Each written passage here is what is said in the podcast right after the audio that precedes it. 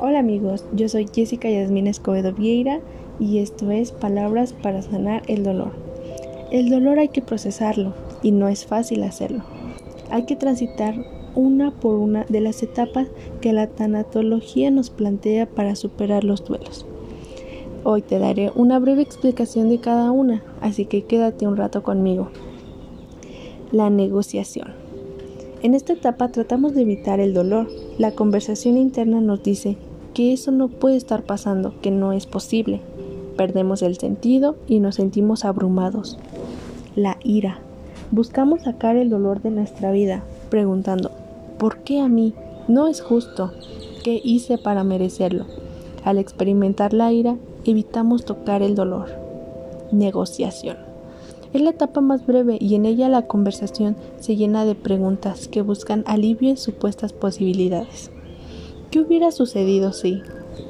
Pareciera que tratamos de hacer un trato con Dios y redireccionar la vida para aliviar el dolor. La depresión.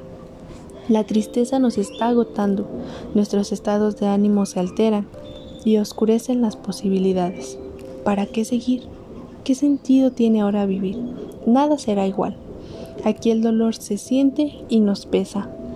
Aceptación. Al escucharnos y observarnos, podremos ir sanando las heridas que dejan los duelos.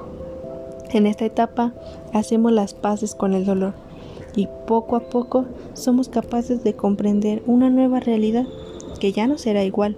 Dependerá de nosotros acomodar las piezas de nuestro rompecabezas personal para así volver a encontrar el equilibrio. Tampoco olvides que hay que aprender a valorar la vida. Por más caídos que estemos, siempre hay un motivo por el cual seguir luchando Sé que al estar triste nos cerramos a muchas cosas por miedo a perdernos, a ser lastimados. Pero recuerda, está bien perderse siempre y cuando encuentres tu camino de regreso. Gracias por escuchar este episodio. Aquí estaremos apoyándote. Es un episodio en el cual hablamos de cada etapa que pasamos y no son fáciles, pero siempre hay que encontrar nuestro camino. Hay que pasar de cada una para así llegar a la aceptación. Gracias por quedarte y nos vemos en el próximo episodio.